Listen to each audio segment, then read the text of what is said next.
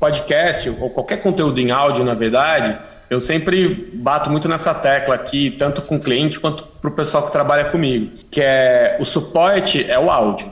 Então você não tem o apoio visual. Então tem duas coisas que são bem importantes no podcast, que é desenvoltura do apresentador e dos convidados e essa questão das histórias, né? Você falou que as pessoas se conectam com pessoas, mas elas também se conectam com histórias, né? Porque o, o, o humano ele entende o mundo através de histórias. Então trazer, contar boas histórias costuma ser uma, uma alternativa interessante aí. É um bom feijão com arroz.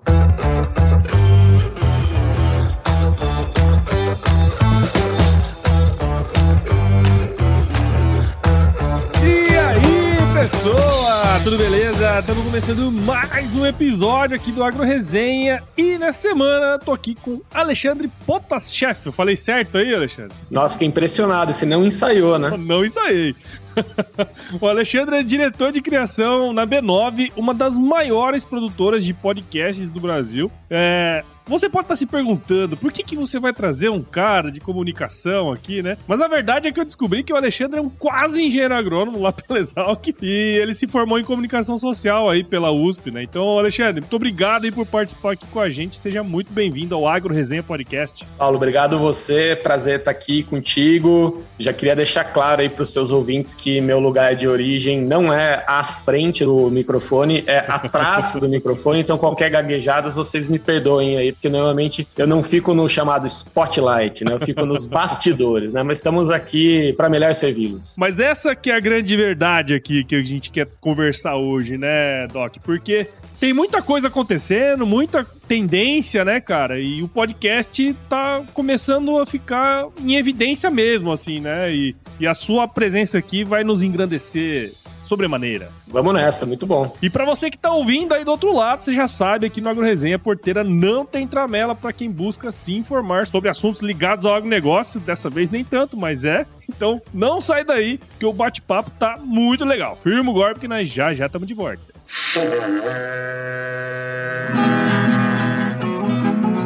Bom, você já deve ter ouvido a máxima de que é o olho do dono que engorda o boi, certo? Isso é verdade até certo ponto, afinal, só olhar não adianta nada ser uma boa direção. Com base em valores como honestidade, qualidade, inovação nos produtos e excelência no atendimento, a Nutripura, que há quase 20 anos atua no segmento pecuário, te dá essa direção, oferecendo os melhores produtos e serviços aos pecuaristas, garantindo resultados positivos não só no campo, mas principalmente no bolso. E eu digo isso não é da boca para fora, não. Afinal, eu trabalhei lá, cara. Eu vi com meus próprios olhos a competência técnica e o cuidado com o negócio do cliente. Saiba mais sobre a Nutripura em www.nutripura.com.br e fique ligado nos artigos que saem no blog Canivete, que, na minha opinião, é o melhor conteúdo sobre pecuária de corte que você vai encontrar na internet. Siga também a Nutripura nas redes sociais, é só chegar lá no Instagram, Facebook, Twitter e YouTube e fique atualizado sobre o que há de mais avançado na pecuária. Nutripura, o produto certo na hora certa.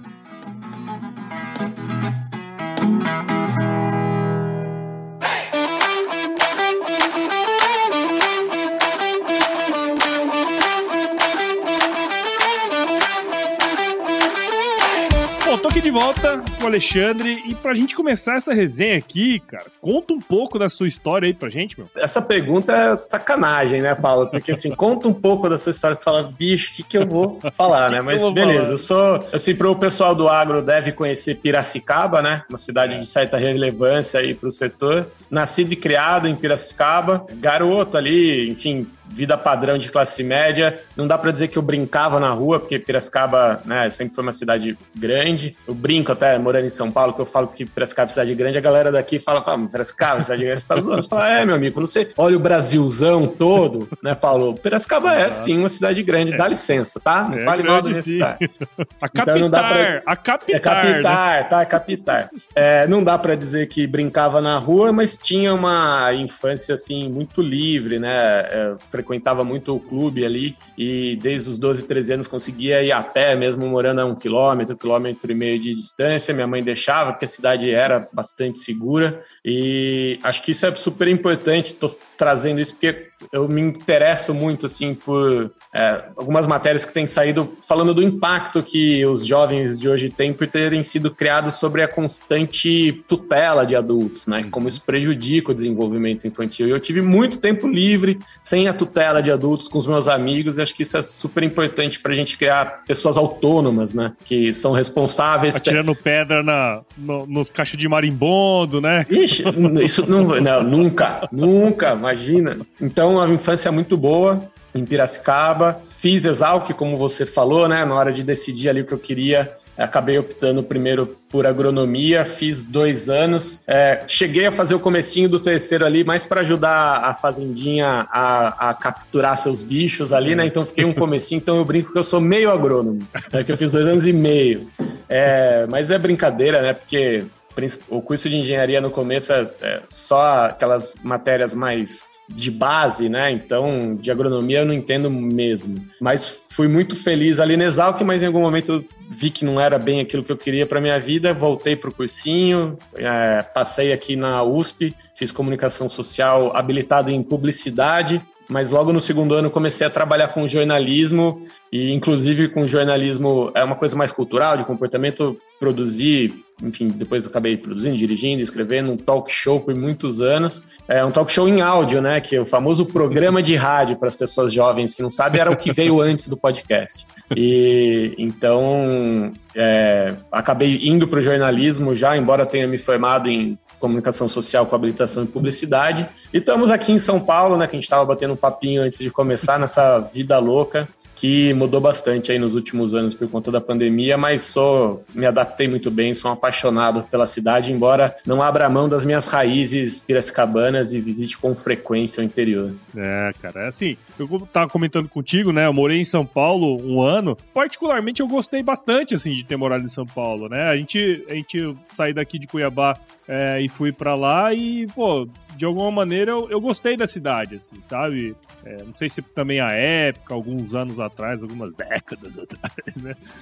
Mas é, eu gostei bastante. E tem disso, né, cara? Quem mora em São Paulo adora, né, cara? É, eu acho que aqui é o que eu falei para você, assim, não é para todo mundo. E o que eu quero dizer é que é normal, né? Tem gente que se adapta a um estilo de vida, tem gente que não se adapta. É, acho que o segredo para se adaptar aqui é usufruir do que a cidade tem de melhor. Então, antes, né, período pré-pandemia aí, muita programação cultural, muito museu, muito teatro, muita exposição, muito centro artístico, muito restaurante. É, tentar usufruir o que a cidade tem de bom. Se for para você tentar emular uma vida de interior aqui, é. vai ficar difícil. Então, assim, a gente, eu e minha esposa, assim, a gente tem um, uma característica mais interiorana. Minha esposa também é de Piracicaba, então a gente sempre morava em casa. Agora a gente está em apartamento, mas a gente sempre morou em casa. Tinha cachorro, cachorro grande. Então, assim, andava na rua, tentava trazer algumas coisas do interior também. Mas se você não curtir o que, o, que São Paulo te oferece de melhor, a tendência é que você acabe optando por sair daqui mesmo. Se, claro, se você puder, claro. Sim, sim, sim. E, cara, esse lance, né? Quem, quem colocou a gente em contato, na verdade, foi o bicho Sotê, né? o Conrado, cara. Eu trabalhei com o Conrado na época no CPEA, a gente ficou bastante amigo, a gente trocou uma ideia agora por vários motivos. Aí eu falei assim, cara, o cara legal pra você entrevistar é o Alexandre, né? É o Doutor Cornolho, cara. Ele falou assim, cara, conversa com ele que eu acho que pode dar um, um caldo aí, né? Não sei o que, que ia fazer, mas vou fazer um caldo. E assim, quando você prestou lá vestibular, né? Eu sei que, para quem mora em Piracicaba, a Exalc é de fato um monumento, né? E como que foi, bicho? Você, escolheu esse racional de ir pro curso e depois sair para fazer comunicação, né? Isso foi simples para você ou foi uma ruptura grande? Não, não foi, não foi simples não, cara. É, eu acabei optando por Exalc é, porque eu não sabia o que eu queria de fato, assim, né? Não tinha, nunca fui uma pessoa que fosse nossa, eu tenho um uma, né, uma carreira traçada, né, um caminho traçado para mim. Até hoje eu brinco que eu não sei o que eu quero ser quando crescer, né?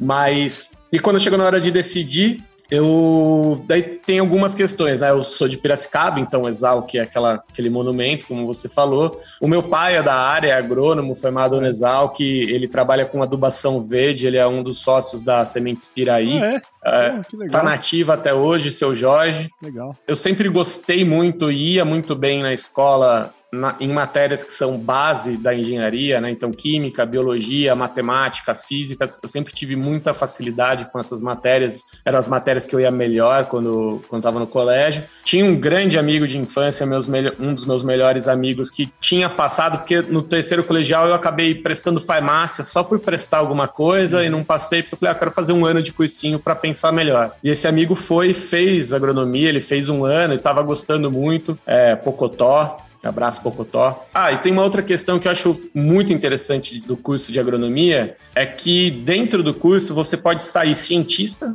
você pode sair alguém que é quase um economista, você Exato. pode sair alguém que trabalha no campo, no escritório, com, né, com assim, você tem um universo gigantesco à, à sua disposição ali para daí com mais calma escolher, né? E mas mesmo com esse universo gigantesco na minha mão, eu falei, putz, não é isso.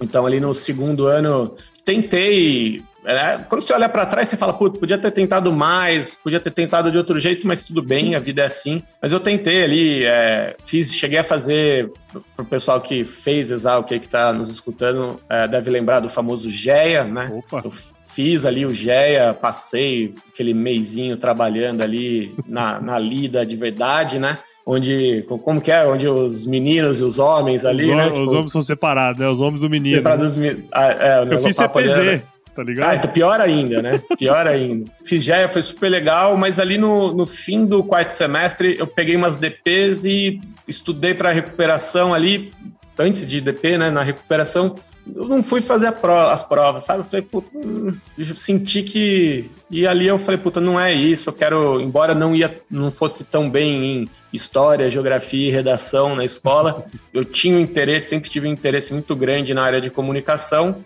e decidi. E meus pais sempre me apoiaram super assim, foram super compreensivos, mesmo assim, não foi, né, nunca é fácil esse momento de ruptura, ainda mais nessa idade, mas que mas acho que foi a decisão aceitada. Daí voltei pro cursinho, fiz ali, paguei ali uns bons oito meses de cursinho de novo e consegui passar aqui em comunicação na USP. Querendo ou não, eu, eu acredito, assim, que a maioria das pessoas que chegam na escola, no primeiro ano, é, todo mundo se questiona. Eu mesmo me, me, questionei se era isso. E eu fui o contrário de você. Eu prestei comunicação social e não fui fazer, e fui fazer agronomia. Entendeu? Que legal. Então, então, uh, na verdade, é uma idade. É meio injusto, sabe? Você tem que escolher o que você vai fazer é. pro resto da vida, né, cara? Então, é, eu acho que esse questionamento ele, ele faz parte do crescimento também, né? Não, total. Eu não, não entendo o modelo escolar de outros países, mas eu acho que tem alguns países que são um pouco mais espertos nesse quesito, né? Que você acaba escolhendo uma área e faz algumas matérias, e depois você tem mais passos ali para de fato você ir afunilando a sua decisão, né? Sim. É, mas também acho que o grande lance é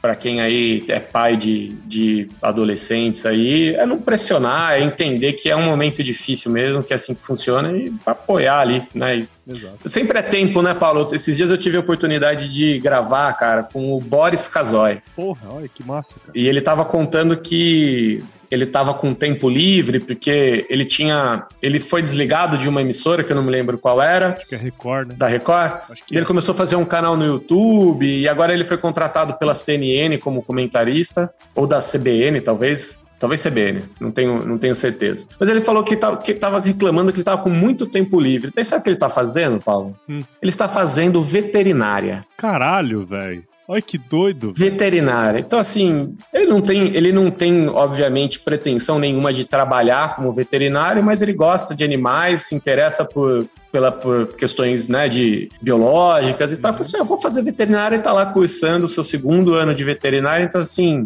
puta, é um papinho meio, ah, sempre é tempo. Puta, é sempre é tempo. Né? tipo, não é. Mas, mas, tem, eu até escutei um podcast, não vou lembrar agora qual que foi, cara, mas que falava um pouco sobre esse novo momento, né? Porque assim, a expectativa de vida aumentou pra caramba, né? Então, é, é, muito usual e provavelmente vai ser cada vez mais comum a gente ter duas, três, quatro, cinco carreiras ao longo da vida, né? E eu acho que esse é, um, é uma coisa boa, na verdade, né? Por exemplo, tem uns meninos do podcast lá do Rio Grande do Sul, um podcast chamado Agro Depende, né?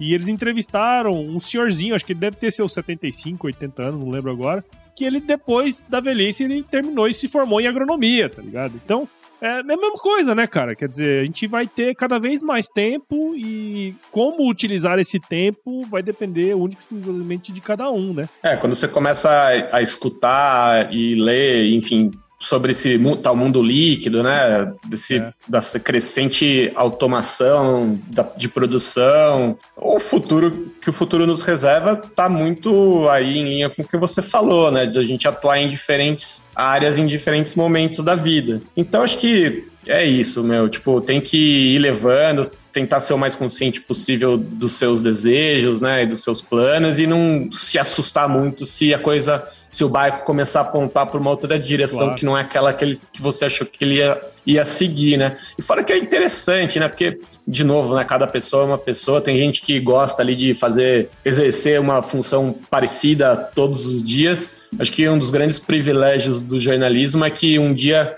eu estou fazendo.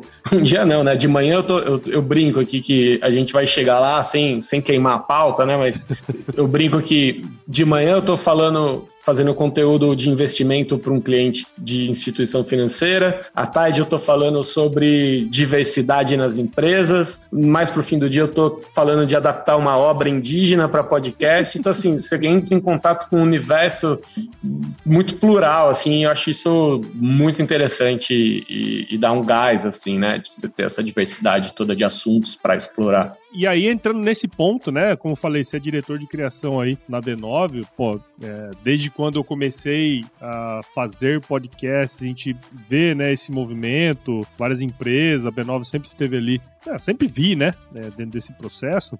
E, cara, você comentou antes, né, da gente conversar, que vocês faziam podcast antes mesmo do negócio chamar podcast lá na Trip lá, né, cara? Eu acho que seria legal se pudesse dar um pouco dessa evolução pra galera entender o que, que era o podcast naquela época e o que também você tá vendo de movimento, chegando pro futuro, assim. Quando eu vim para São Paulo estudar, no segundo ano eu já comecei a fazer um estágio na Trip, na revista Trip, e fui exatamente trabalhar como, como estagiário no, de um programa de entrevista, né, um, do Bom e Velho Talk Show, que o dono da Trip, o Paulo Lima, Alô, Paulo Lima. Tem desde 1984, é, eu acho. Ele deve estar chegando perto dos seus 40 anos no ar, no rádio. Nossa. E nessa época eu entrei na Trip, acho que em 2002, 2003 os sites estavam começando a acontecer, né? Toda essa, a internet estava começando a acontecer e tem a tecnologia RSS, que era aquela tecnologia que te você conseguia assinar certos conteúdos e daí eu não sou dessa parte da tecnologia, então vocês me perdoem se eu estiver cometendo um equívoco muito crasso, mas que vocês permitia assinar certos feeds de notícias. Então sempre que um site subia um conteúdo novo, se você assinasse aquele local onde o conteúdo ia ser hospedado, automaticamente seu computador fazia o download, recebia esse conteúdo. Assim, você não precisava ser ativo, né? Então você não precisava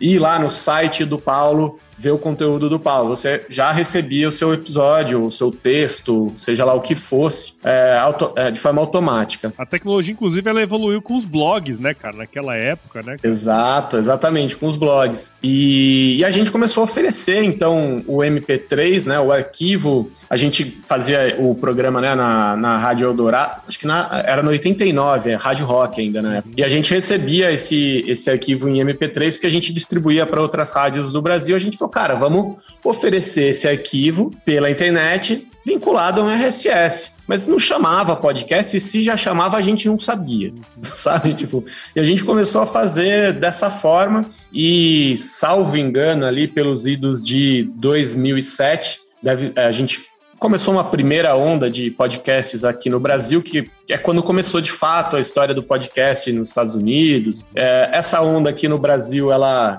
arrefeceu muito por conta financeira, né? Naquela época você precisava ter um, dispositivo da Apple para consumir podcast, ou se era um louco aficionado que ia baixar no seu computador, pegar, passar pro seu, né, seu tocador de MP3, né? Tipo, é. um ou outro louco continuou fazendo isso, eu inclusive, mas a maioria das pessoas se desconectaram é, dessa mídia é, chamada podcast. Enquanto isso, o podcast evoluiu muito nos Estados Unidos, hoje está completamente resolvido por lá, né? É um, é um, mercado gigante que movimenta cifras milionárias. E aqui no Brasil a coisa meio que sumiu. A gente fez alguns testes lá na Trip, não só com esse de transformar esse programa de rádio em podcast naquela época, mas a gente criou alguns outros podcasts. Uh, foi legal, a gente até conseguiu patrocínio na época da Sonho de Valsa, foi, foi, foi uma experiência bem interessante, mas ali a coisa parou um pouco de rodar. E agora, daí, a gente já teve uns quatro anos do podcast aqui no Brasil, né, Paulo? A gente brinca que, não sei se foi 2017, 2018, 2009, sempre ia ser o ano do podcast no Brasil,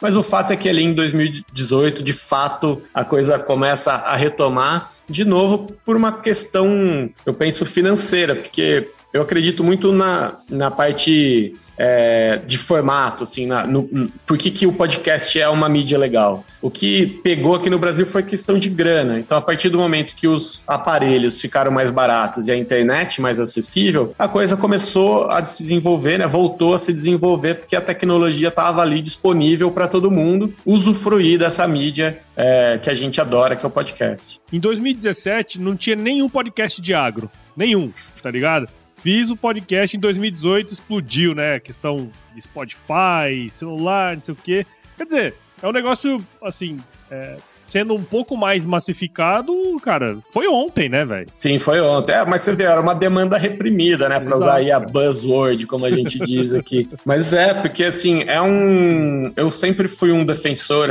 do, do formato, cara, porque ele é muito contemporâneo, do, do no sentido que para você de fato assistir um vídeo, e a gente pode até falar depois disso de podcast em vídeo e tal, mas assim, para de fato você consumir uma mídia em vídeo, para você ler alguma coisa, você precisa de um volume da sua atenção que, que é muito caro hoje em dia, né? A gente está na economia da atenção, a coisa mais cara hoje em dia é o tempo das pessoas, né? Então, a gente fala que a novela de, da emissora X não compete mais só com a novela da emissora Y, ela compete com o filme das plataformas, ela compete com o, a peça de teatro, ela compete com o restaurante, ela compete com o videogame, ela compete com a rede social, porque a competição não é mais por segmento, é pela atenção das pessoas. Então acabou aquela coisa que às oito da noite passa a novela na TV aberta. Então as novelas só competiam entre elas. Hoje a oferta de conteúdo é gigantesca, então é, a coisa mudou de figura. E o podcast, por ter essa característica que você consegue consumir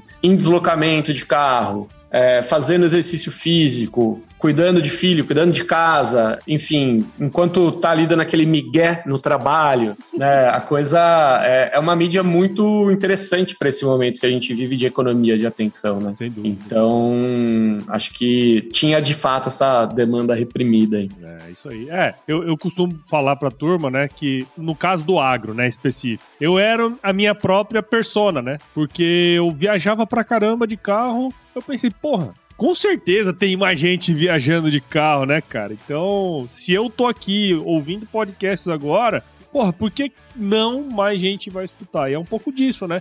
Tava ali, todo mundo tava escutando seu, os seus pendrives com sertanejo e de repente os caras começaram a colocar podcast para tocar, né, cara? Eu acho que isso é uma coisa muito, muito interessante desse, dentro desse processo, assim, né? Hoje em dia, né, Paulo, assim, muita gente associa podcast a programa ou de debate, né, os chamados mesacasts ou de entrevista. Sim. Mas a verdade é que hoje tem uma oferta de podcast gigantesca. A gente fez já Exato. que é, aqui no B9 hoje a gente tem um podcast de é, dica de investimento, né? Não é dica, né? Porque é análise, né? Não tem nada de dica. Então você tem ali duas pessoas super capacitadas e preparadas para analisar as notícias é, sobre o viés do financeiro. Então, como que a guerra na Rússia e Ucrânia vai impactar os seus investimentos. A gente tem um podcast de economia doméstica, que é para uma outra turma, né, para um outro recorte da sociedade. Então, como organizar suas finanças para comprar um carro, comprar um apartamento, abrir seu negócio, etc. A gente tem podcast sobre tendências de consumo, são audiodocumentários, basicamente. A gente transforma pesquisas profundas em matérias, cara, como se fosse uma matéria de revista, mas a gente escreve em áudio, usa aspas de entre outras entrevistas, usa em sessão. A gente já fez uh, ficção, gente tem um podcast de ficção no ar que chama Sons e Drinks. Então, assim, o, o universo de podcast hoje em dia, de seus, dos formatos do podcast hoje em dia, tá gigante. Então, você pode usar para se informar, para se divertir, enfim, para ocupar o seu tempo da melhor forma que lhe parecer, sabe? Sim claro. Tem muita liberdade, né? Costumo falar que te dá liberdade para poder trabalhar, né?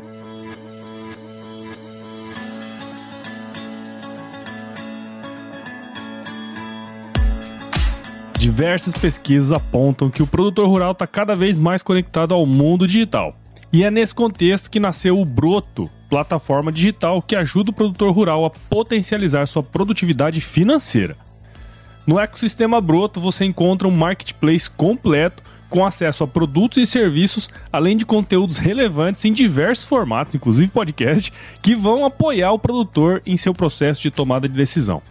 Há décadas como parceiro do produtor, Agora, a BB Seguros e o Banco do Brasil, através da plataforma Broto, querem descomplicar a agricultura digital e trabalhar para promover a inclusão digital em todos os perfis de produtor. Siga o Broto nas redes sociais, é só buscar por @somosbroto no Instagram, Facebook e YouTube e entre no site www.broto.com.br e saiba como o ecossistema Broto pode te apoiar. Somos Broto, seu jeito digital de fazer agro.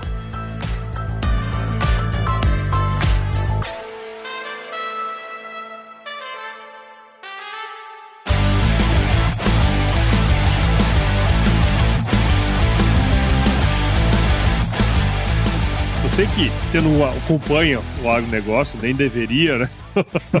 Afinal, não é o seu, o seu métier aí. Mas, cara, tem um lance que vira e mexe, inclusive aqui no podcast a gente comenta bastante, é sobre essa questão da relação péssima que a gente tem, na verdade, da forma péssima que a gente faz a, a comunicação de um setor, né, cara? Porque é muito difícil, tem várias nuances, são vários elos dentro de uma cadeia, né? Você trilhou esse caminho seu lá na Trip, muito interessante. Hoje aí com vários podcasts de segmentos, você foi falando aí vários podcasts de segmentos diferentes, né, cara? Dentro dessa experiência que você teve, é, quais dicas ou mesmo aprendizados que você poderia compartilhar com a gente sobre uma comunicação eficiente, sabe? Que talvez é, possa ajudar a gente a ter um caminho diferente, ou como a gente faz para comunicar isso para um segmento, se a gente faz isso de forma massificada. Como que você pensa essa questão da comunicação, cara? A pergunta que eu sempre faço para os clientes é assim: para que você está fazendo isso? Então, qual que é seu objetivo? É explicar isso aqui, né? Esse ponto X. Tá bom. Para quem você quer explicar esse ponto X? Para esse tipo de pessoa. E daí, a partir daí, você tem que desenvolver suas estratégias, Paulo, porque de fato, como você mencionou, o agronegócio é uma coisa gigantesca. Não é o meu métier, mas, cara, não tem como você não acompanhar Sim. o agro no Brasil, né? O agro é o pilar, o pilar desse país. Exato. Então, a questão é para que você está fazendo essa comunicação e para quem? E daí entender que você vai atingir públicos diferentes usando estratégias diferentes. É, é o que a gente estava brincando um pouco antes de começar, né? Quando você vai fazer uma coisa muito de amplo alcance, você tem que vai fazer assim o seu arroz com feijão, basiquinho, sem muito sal, sem muito cebola, sem muito alho, porque toda aí toda a chance da, de, de grande parte das pessoas gostarem e aquele conteúdo servir é maior. Se você já for usar, falar, né, de começar a segmentar, é estudar seu público, né? Então, se você vai falar, a gente estava me contando que você trabalha bastante com pecuária de corte, pô, entende quem que é esse público, qual que é a demanda deles, o que, que eles estão sentindo falta, o que, que eles consomem mais, como que eles gostam, eles são mais, é, gostam mais da coisa bem-humorada ou eles são mais objetivos? Então, é tentar é pesquisar bastante seu público para entender a melhor forma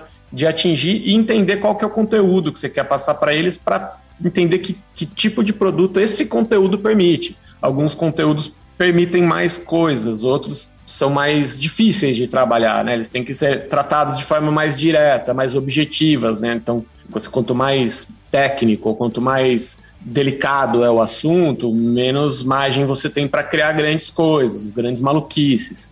Mas é isso, assim, é entender o que, que você quer, qual que é o seu objetivo de comunicação qual é, e qual é seu público. Acho que essa é uma grande, é um grande começo. É, muito interessante, cara. Eu tava comentando com você previamente, né? Sim, tenho umas estatísticas meio, meio complicadas aí, mas sempre tá ali entre 10 e 15% de gente que não é do agro, mas que acompanha o podcast aqui, né?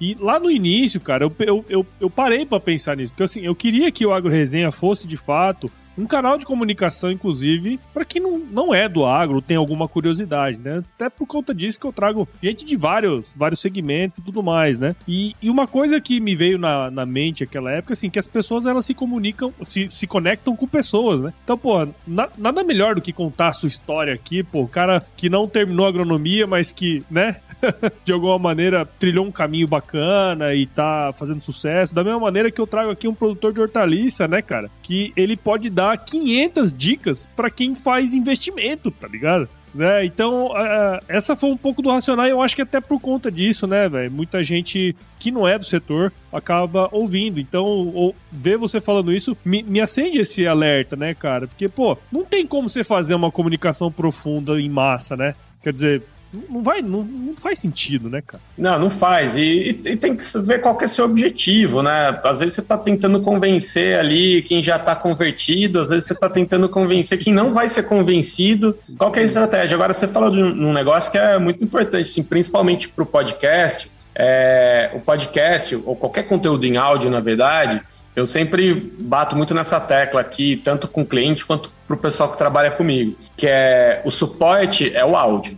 Então você não tem o apoio visual. Uhum. Então tem duas coisas que são bem importantes no podcast, que é desenvoltura do apresentador e dos convidados e essa questão das histórias, né? Você falou que as pessoas se conectam com pessoas, mas elas também se conectam com histórias, né? Porque o, o, o, humano ele entende o mundo através de histórias. Então trazer, contar boas histórias costuma ser uma, uma alternativa interessante aí. É um bom feijão com arroz sabe? Sim, tipo, é um, bom, é um bom feijão com arroz. Óbvio que quando você começa a ir para coisas mais técnicas tal, isso começa a perder o sentido. Mas Sim. quando você está falando de um público amplo, as pessoas se conectam com histórias, cara. Depois dessa última onda, né, que a gente tava comentando aí, depois de 2017, 2018 e tal, é, eu percebi, até dentro do negócio aqui, agro resenha, né, que muitas pessoas, empresas, elas começaram a olhar o podcast como uma alternativa interessante para a geração de conteúdo, sabe? Pelo, pelo que a gente percebe dos movimentos e tudo mais. É, e eu percebo assim, ah, sei lá, pessoa física, né? O cara quer aumentar a sua autoridade ali dentro do, daquele setor que ele tá fazendo, ele acha que o podcast vai ser uma coisa interessante. Ou mesmo a empresa pensando, sei lá, em vender mais, ou é, desenvolver algum trabalho de branding, né? Humanizar a marca, as coisas que a gente já, já ouviu falar muito bem. Pensando no podcast como negócio, que eu acho que é o principal métier de vocês aí, né? Pensar ele de maneira estratégica. Você tem visto acontecer esse movimento, né? E quais as tendências do ponto de vista de negócio que você está enxergando, cara? Cara, tem muita coisa assim para falar dessa observação sua. Eu vou tentar trazer algumas delas aqui, não necessariamente correlacionadas. Uhum. Tem uma coisa muito interessante, o mercado está entendendo, né? o, o, mercado brasileiro está entendendo o podcast. Muita gente comete um erro de com, é, compa comparar um play em podcast com uma impressão de uma rede social. Não dá para comparar, são coisas incomparáveis. Pensa você consumindo sua rede social favorita. Quanto tempo você gasta, usa, olhando um post? Os nossos pod, alguns podcasts nossos, eles têm retenção de 98%. A gente está falando de podcasts que chegam a bater duas horas. Então o cara se relacionou com, por duas horas com aquele conteúdo. Agora pensa quando você olha isso do ponto de vista do, do anunciante. O cara tem, de um lado, um lugar que vai dar muita, uma infinidade a mais de impressões, mas elas são muito supérfluos, né? O cara né? passou. Né? E o outro ele está inserido num contexto onde a pessoa está ali se relacionando com aquele conteúdo durante duas horas. Vai ter menos impressões, mas e a qualidade? Então é um pouco do que a gente estava falando, né, Paulo? Putz, talvez para um tipo de comunicação, de fato, não, não faça sentido o podcast mesmo. Agora, tem um outro universo gigantesco de interesses quando a gente está falando de, de usar a mídia, que o podcast, para mim, ele é imbatível. Para mim, ele é imbatível. Nenhum. Tem uma história muito legal, cara. É, a gente teve a oportunidade de entrevistar a Renata Lopretti, do o Assunto, que é um dos podcasts mais ouvidos hoje em dia do Brasil. E a Renata ela tem uma carreira no jornalismo gigantesca. Eu, salvo engano, ela apresentou o Jornal Nacional ou o Jornal da Globo, agora eu não me recordo, mas assim, ela era uma figura televisiva de primeiro escalão. E ela estava contando que o assédio do público em relação a ela na rua nunca foi tão grande nem tão carinhoso depois que ela começou a fazer o assunto. Olha aí, então, olha aí o relacionamento entre o espectador e a marca. A Renata é uma marca também. Ela também é uma pessoa, mas ali a pessoa jurídica dela é uma marca. Então, olha Sim. o tipo de relacionamento que você cria. O podcast ele traz uma intimidade. Eu sempre, quando eu vou fazer conteúdos em podcast que não são conversas onde a pessoa está interpretando um texto, muitas vezes da própria história, a, dica que eu dou para ela é assim, ó, você já fez palestra, não já? Já. Agora imagina que você está dando essa palestra para uma pessoa só, mas você não está no palco, você está numa mesa de jantar, você e ela. É uma intimidade que você cria entre quem está falando e quem está ouvindo que não tem em nenhuma outra mídia. Então, esse é um ponto muito interessante do podcast. É um primeiro assunto assim que eu queria trazer partir da sua reflexão. O outro ponto é que a gente está no momento de formação do, da podosfera brasileira. Então tem muito tentativa e erro. O mercado está aprendendo junto. A gente consegue olhar lá para fora e ter alguns inputs? Consegue, mas o público brasileiro é muito diferente do público americano e europeu. Não dá para comparar. Uh, então a gente tem que mesmo fazer alguns testes, algumas coisas dão certo, outras não dão. E eu acredito que a gente está muito nesse momento as grandes marcas gigantes já já estão nesse mercado há algum tempo. A gente trabalha no B9 com algumas dessas marcas, inclusive, e a gente já adaptou esses conteúdos que a gente faz para eles, porque a gente começou de um jeito e viu que poderia ser melhor adaptando para outro jeito. Agora tem muito teste também, tem muita coisa nova para ser desenvolvida, muito formato novo para ser inventado. E é um momento bem interessante para quem trabalha nesse mercado, cara. E agora com a entrada, antes a gente, nos anos anteriores, aí o B9 basicamente trabalhou com marcas e agora tá tendo esse, essa entrada, essa briga entre as plataformas, né? Então a gente Sim. faz, a gente tá super animado, porque as plataformas falam, pô, quero fazer conteúdo exclusivo da meu. Então a gente está num momento assim de. Sai aquelas ideias que você tinha ali no cafezinho, assim, pô, imagina se tivesse um podcast assim, um podcast assim, pô, mas que marca vai pagar isso? Porque tem muito assunto é, ou abordagens a determinados assuntos que nenhuma marca quer patrocinar, porque o mundo hoje em dia está difícil, né, Paulo? A, a, a, os ânimos estão muito exaltados, Sim. tudo vira desculpa para um ataque. Então, de fato, as marcas estão mais cautelosas. E agora as plataformas têm mais liberdade, né, de fazer, falar de assuntos mais específicos, de ser um pouquinho mais ousado na forma como que você, como você fala desses assuntos. Então, tá num momento bem legal. Eu não acho que tudo vai funcionar aqui no Brasil, mas eu tô bastante empolgado com essa produção de um conteúdo menos entrevista, menos mesacast, e um conteúdo que vai para um outro lugar, mais áudio documentário, um conteúdo de ficção. A gente tá essa semana mesmo eu tive uma reunião com uma pessoa, com um pessoal de um estúdio dos Estados Unidos, que eles estão querendo adaptar aqui no Brasil podcasts que de ficção que, por exemplo, a personagem principal é Demi Moore. O outro é o personagem principal é o Malek, Remy Malek, que fez o, o, o Queen, o filme do Queen agora. Então, assim, tem muita coisa legal chegando, muita possibilidade. De novo, não acho que tudo vai funcionar aqui no Brasil, mas para ver se vai funcionar ou não, tem que testar, né? Então Sim. a gente está nesse momento, então é bem, tá, tá num momento bem interessante aí do, do mercado. Cara. Legal, cara. Que bom, bicho. Eu tô pensando assim, vendo você falar, né, cara? Acho que tudo que eu pensei lá em 2017, de fato, é, tá, tá se consolidando e, e assim, eu vejo, né, cara, esse movimento uh, da turma escutando, né? E eu acho que o podcast por si só, né? Eu sempre brinco, cara, você não precisa escutar o Agro Resenha. Quero que você é, seja ouvinte assíduo aqui, cara. Escutar um, outro. de vez em quando, beleza, né? Mas, cara, escuta podcast, porque às vezes a pessoa, né, dentro desse depois do, da pandemia, surgiu esses mesa cast, não sei o quê, que sinceramente eu acho legal, tal, mas para mim não é podcast, né? Por mais que esteja lá dentro do feed e tudo mais, para mim não é podcast, mas eu entendo quem entende que aquilo ali é, né? Mas essa proximidade, essa questão que você, pô, essas brincadeirinhas que eu faço aqui, às vezes a, as pessoas vêm comentar comigo, né? Tipo, às vezes o cara não lembra nada do que eu falei, mas uma piadinha que eu fiz o cara lembra, né? Aquela coisa que eu acho super interessante e, e, e ver que é, existem formatos, existem coisas diferentes que você pode fazer e cada vez mais vai vir, né? Hoje o pessoal acha que podcast é isso aqui que nós estamos fazendo, né? Mas não é só isso, né, cara? Tem 500 é, coisas. É, eu né? acho isso eu acho isso super legal, isso que você trouxe, Paulo, porque quem está mais tempo nesse produzindo podcast, às vezes fica um pouco sentido, né, da visibilidade que a mídia tomou a partir de uma coisa que não necessariamente a gente acredita que seja exatamente podcast.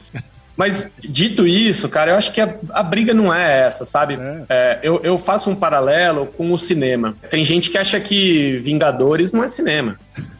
Para mim é. Tem gente que acha que documentário não é cinema. Para mim é. Então acho que não importa o nome, é só uma palavra, sabe? O que importa é isso que você falou, assim, tem para todo mundo, sabe? Então Sim. tem podcast que você pode ouvir, é só um bando de amigos falando muitas vezes irresponsavelmente. Isso que é o que me dói mais como um jornalista. É, o que me dói mais é a irresponsabilidade de certas pessoas. É, vou usar aqui um lugar comum, mas que eu adoro. Eu sou um consumidor não tão ávido mais, mas adoro gibi, quadrinhos. Vou usar aqui a famosa frase do Stan Lee, né? Com grandes poderes vem grandes responsabilidades. E quando você fala para o que a gente está fazendo aqui, por mais é, não importa quantas pessoas vão ouvir, você tem uma responsabilidade, né? E quando você, seu público vai aumentando, essa responsabilidade só vai crescendo. Então, o que me dói mais não é nem muito o formato, sabe, Paulo? É a responsabilidade que as pessoas deveriam. A falta né, de responsabilidade que muitas vezes essas pessoas que estão com o poder na mão têm mostrado. Agora, se isso é ou não é podcast, cara, eu quero que elas venham escutar podcast, porque às vezes. É, vou usar, vou pedir licença aqui para usar piadinha, mas pode ser a porta de entrada, né? Você começa ali, é a porta de entrada, aí, começa né? com aquela ali, mas depois você fala, olha só, mas tem coisas mais interessantes, mais responsáveis, mais bem produzidas, mais bem pensadas, mais, é, mais técnicas, que eu vou não só me divertir, mas aprender. Pô, mas dá para aprender também. Então, acho que o grande lance é na minha opinião, pelo menos, e não só porque eu trabalho com isso, porque de fato eu acredito na mídia, é popularizar o podcast, cara. É uma mídia que veio para ficar e que é isso. Você pode consumir o que você quiser. Você pode ir no cinema ver um filme de arte, ver um, um filme ali que vai ganhar cane, ou você pode ver um filme que, que vai te divertir, você e a sua família inteira, e tá tudo bem. Tá tudo bem. Eu falo, né, cara, que porra, o podcast mudou a minha vida né, porra, nós estamos falando aqui, a gente conversou antes, pô, hoje eu vivo disso, cara. Pra mim é super divertido estar tá aqui. Minha esposa ficava brava, né? Que às vezes eu ficava até 8 horas, 9 horas da noite gravando, né? Mas, cara, velho, eu não tô nem aí, né? A gente tá naquele estado bacana, aquele flow bacana de estar tá conversando, trocando ideia. A gente poderia estar tá fazendo isso, tomando uma bem geladinha, né, num boteco e tal, mas as distâncias nos impedem de fazer isso. Mas, porra, é, é, o grande lance é que ela, a mídia em si, ela é capaz de mudar vidas, cara. E não só a minha, né, que foi extremamente impactada, mas com conhecimento, com conhecimento de vida, conhecimentos técnicos. Hoje tem vários podcasts técnicos aí que você pode, inclusive no agro, em outras áreas também, né? Então, eu, eu sempre me pus nessa perspectiva. Cara, escuta qualquer coisa vai ser bom. E tem uma coisa, Paulo, que você falou aí que me veio à mente que acho que vale a pena é, ressaltar. A gente talvez seja uma geração de transição que viu a internet chegando e se adaptou, conseguiu se adaptar bem a ela, porque a gente começou a consumir ela ainda jovem, mas jovem e não já adulto. Mas o que eu vejo é que o consumo de qualquer coisa, mas principalmente de conteúdo, está cada vez mais ativo. Antes as pessoas chegavam em casa, jantavam, sentavam no sofá, tinha uma tela na sala e seis canais na televisão. E elas escolhiam entre aquilo que estava passando. Hoje, você chega em casa, você tem provavelmente pelo menos quatro telas à sua disposição e uma infinidade de conteúdo que sim, você precisaria de seis vidas para ver, ler, ouvir o que tem disponível. Então a tendência é que o consumo de fato fique cada vez mais ativo e você consiga nichar esse consumo. Então, assim, se você. Eu, um dos, uma das histórias mais marcantes para mim tem um podcast bem legal que chama Cortex, que eles falam uma dupla de apresentadores onde eles conversam entre eles sobre técnicas, rotinas e como que você pode melhorar o seu dia a dia para render mais, produzir mais, produzir melhor. E um dos apresentadores, ele tem ali uma pequena rede de podcasts, acho que ele é inglês, e um dos podcasts dele, o podcast com o qual ele começou a trabalhar com podcasts, veja bem, é sobre canetas. Ele é colecionador de canetas e tem um podcast Puta. sobre canetas, e a partir desse podcast ele criou uma rede de podcasts. Você faz isso na televisão?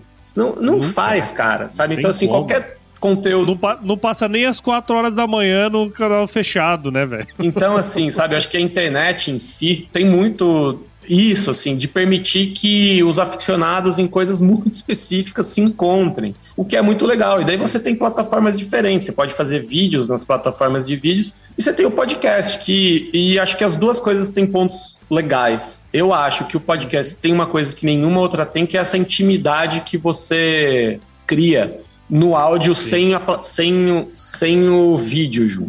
É, a gente pode discutir por quê, tem teses de mestrado e doutorado sobre isso, mas eu penso muito que é o famoso a diferença entre o livro e o filme. Você sabe essa, Paulo? Onde Não. que o filme passa? Ele passa na tela. E onde o livro Sim, passa? Na cabeça, então, né? Então a praia mais bonita nunca vai estar na tela, é a sua praia mais bonita. Então quando você lê uma praia linda na tela, é aquela praia, mas talvez aquela praia não seja linda para você. Agora quando está escrito assim, uma praia linda, você pensa na sua praia linda. E o áudio é a mesma coisa, o pessoal não está nos vendo. Ele fala assim, pô, quem que é o Paulo? Como é que será que ele é? Então, a, a curiosidade, a, a, a, relação, né, as, as emoções, os sentimentos que o áudio cria sem a plataforma do vídeo e também esse consumo que chutaria que 90% é feito através de fone de ouvido sozinho na intimidade, putz, é um poder incrível, poder incrível. É isso aí, cara. Legal, legal, muito bom.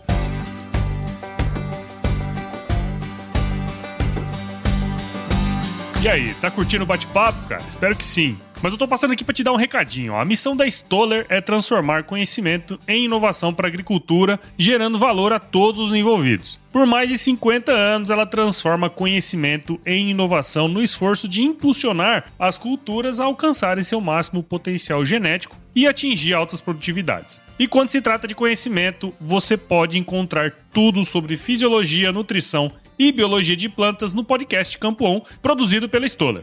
Lá, um time de especialistas aborda assuntos relacionados às principais culturas agrícolas e, como você já sabe, você pode escutar quando, onde e como quiser. Aprimore o seu conhecimento no site da Stoller, o www.stoller.com.br.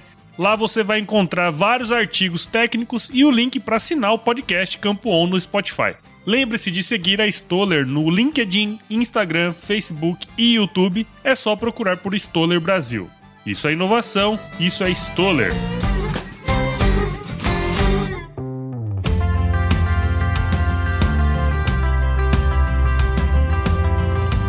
Cara, eu queria muito agradecer a sua participação aqui. Eu acho que quem tá do outro lado ouvindo a gente, né, parecia não ser um bate-papo muito ligado ao agronegócio, como de fato não é 100%, mas acho que traz vários insights aí, cara. Assim, eu vejo muita gente querendo fazer podcast, mas, sabe, perdido é, e vem conversar comigo e faz e tal, e aí começa, faz um, dois, para, porque não é um negócio que é rápido, né, cara? Então acho que ficou bem claro assim o poder que essa mídia tem, né? E queria muito agradecer você, todo o seu tempo aí. Eu sei que é bastante corrido, né, cara? Então, muito obrigado e parabéns pelo trabalho que vocês têm desenvolvido aí com podcasts. Imagina, Paulo, o prazer foi meu. Querendo falar mais de podcast, me chama.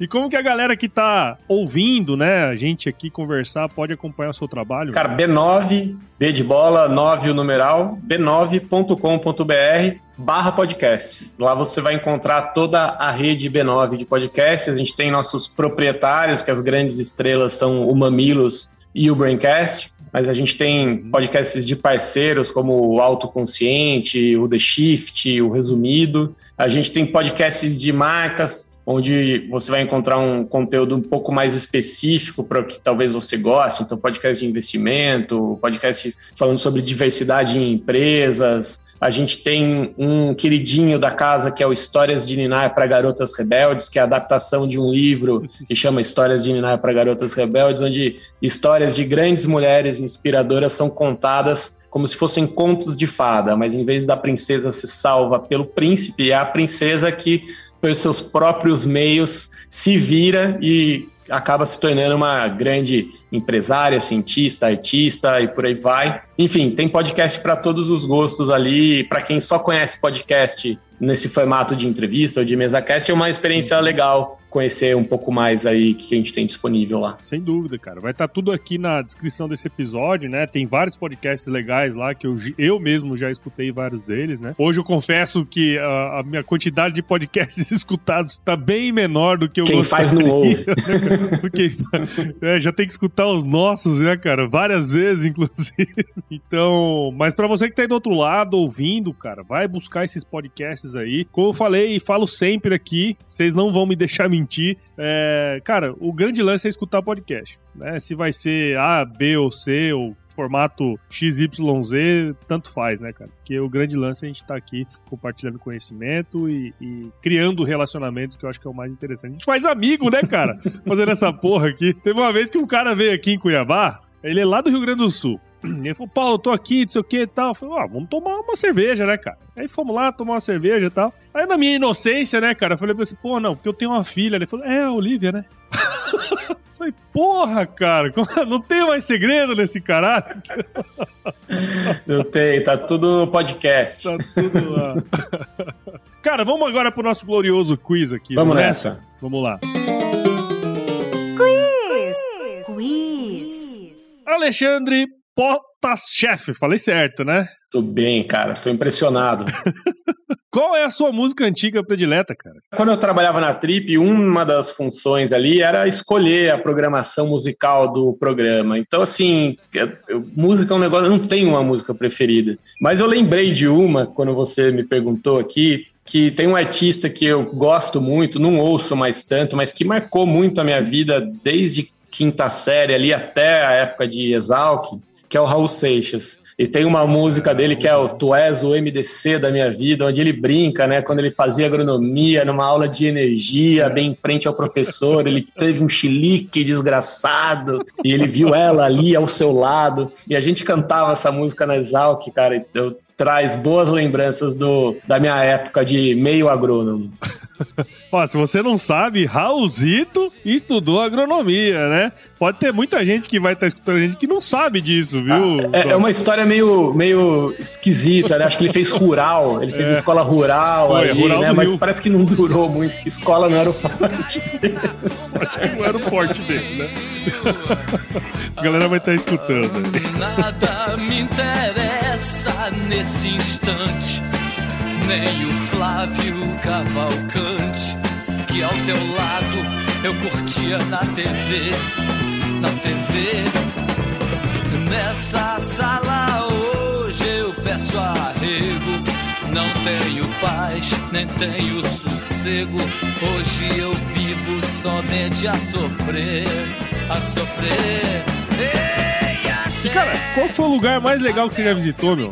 Cara, é, sou privilegiado, adoro viajar é difícil essa pergunta, mas tem uma viagem em um lugar que para mim foram bem especiais, que é o Monte Roraima. É, fica ali na tríplice fronteira entre Brasil, Venezuela e Guiana. Você tem que chegar caminhando ali por alguns dias, mas é um lugar muito mágico e diferente, uma paisagem. Você está ali num monte, né, num platô que é completamente diferente da, acho que é savana ali que tem de um lado da Venezuela, e quando você chega no lado do Brasil é a floresta amazônica e você está em cima de um morro de pedra que não tem rio. É, então é um lugar muito, muito especial. Foi uma viagem bem especial. Eu até dei uma procurada aqui quando você me falou que tinha essas perguntas. Ele, esse Monte Roraima foi inspirou o autor de um livro de 1912, do, O Mundo Perdido, que depois o ah, pessoal ah, do sim. Jurassic Park se, se usou um pouquinho. Então, é um lugar bem especial. Fica ali no norte do Brasil, Monte Roraima. É isso aí.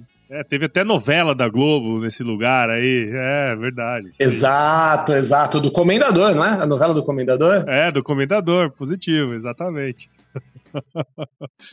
e qual que é a sua especialidade na cozinha, cara? Se existe, obviamente. Cara, eu confesso que cozinha não é muito meu forte. Eu saí da casa dos meus pais, depois República, onde tinha saudosa Dona Helena. Dona Helena, saudosa não, porque tá aí. Dona Helena, um beijo, Dona Helena. E aqui em São Paulo, cara, é, passava o dia inteiro fora de casa, porém pandemia, né? E daí tive que ir para a cozinha. Tô gostando da experiência. Porque meu, minha especialidade é um quibe de abobrinha, cenoura e amêndoas que eu Porra, velho, você tá, você tá, você enjoado, tá bem, cara. Você tá falou que você tá até enjoado aí, meu. Paulo, é um prato ótimo, cara, porque assim, eu faço na segunda e como segunda, terça, quarta, quinta, sabe? Então assim, já mato uma questão da semana inteira e fica gostoso pra caramba. Então, recomendo. Legal, legal. E indica um livro aí pra gente, cara. Cara, é, esse é outro assunto que dá para fazer. Tem, acho que é até uns podcasts sobre isso, né, Paulo? Tem, alguns. Mas eu gosto muito do. Eu sempre acabo citando esse livro quando uma conversa é essa, O Poder do Mito. É um livro bem ah, fácil de ler, porque ele é nasceu de uma conversa de um jornalista, Bill Myers, acho que ele chama, com o Joseph Campbell, que é o maior especialista até hoje em mitos. Então é um livro fácil de ler, diferente dos outros livros do Campbell.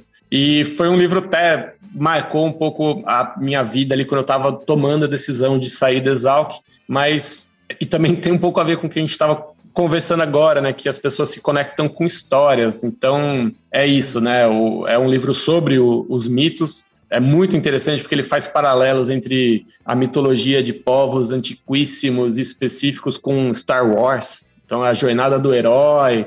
E Sim. é um livro que é, você passa a ter um olhar, pelo menos eu passei a ter um olhar completamente diferente para a gente, como a gente entende o mundo. É, quando você entende que a gente entende o mundo através de histórias e símbolos, né? Porque palavras nada mais são do que símbolos, elas não são a, a coisa de fato, são apenas representações dessas coisas. Você começa a ficar um pouco mais humilde com as suas certezas, pouco mais interessado e aberto a outras interpretações e outras histórias e até animado com esses outros olhares, sabe? Então, é um livro que acho que deveria ser oferecido nas escolas, assim, O Poder do Mito, Legal. Joseph Campbell. É, eu tô lendo agora Sapiens, né, do Yuval, né, e acho que tem uma relação boa aí também, né? Ele conta um pouco de como a nossa sociedade chegou ao ponto que ela chegou hoje, muito em função dos mitos que cada povo ia criando, né? Então é muito legal essa boa, boa dica aí. Vou ler. Puta, cara, e é super dica. gostoso de ler porque é,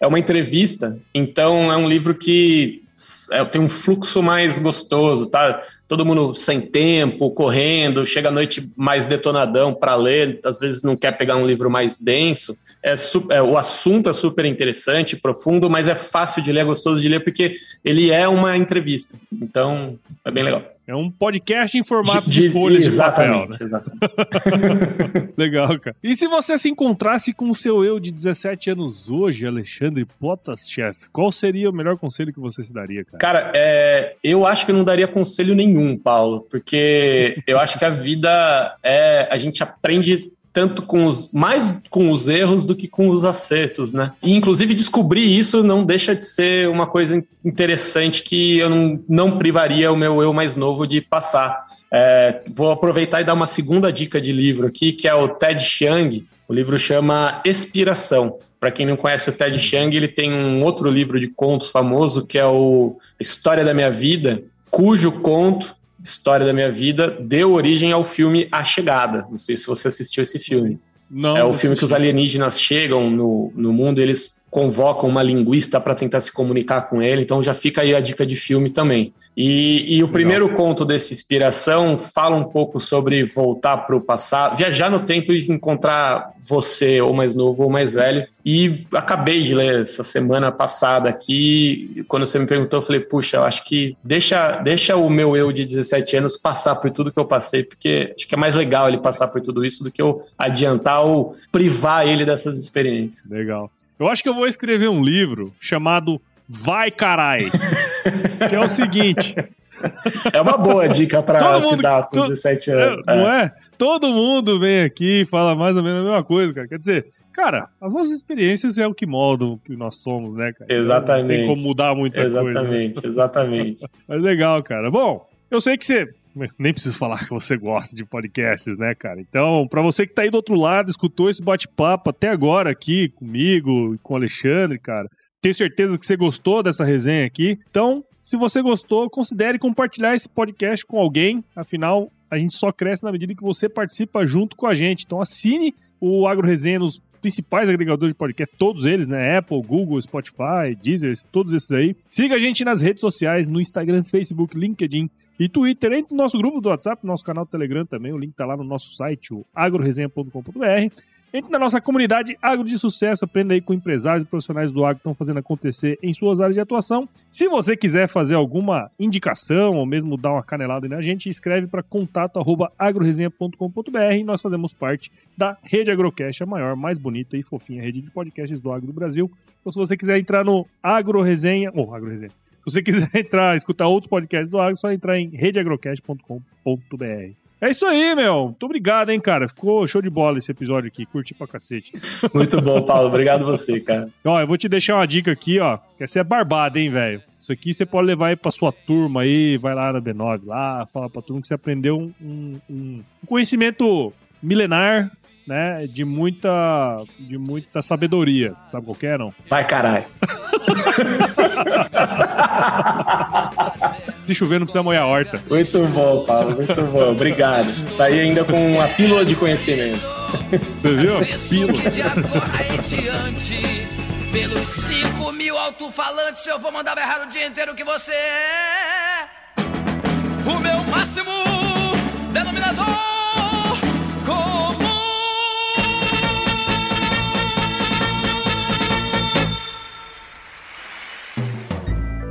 Mais um produto com a edição Senhor A.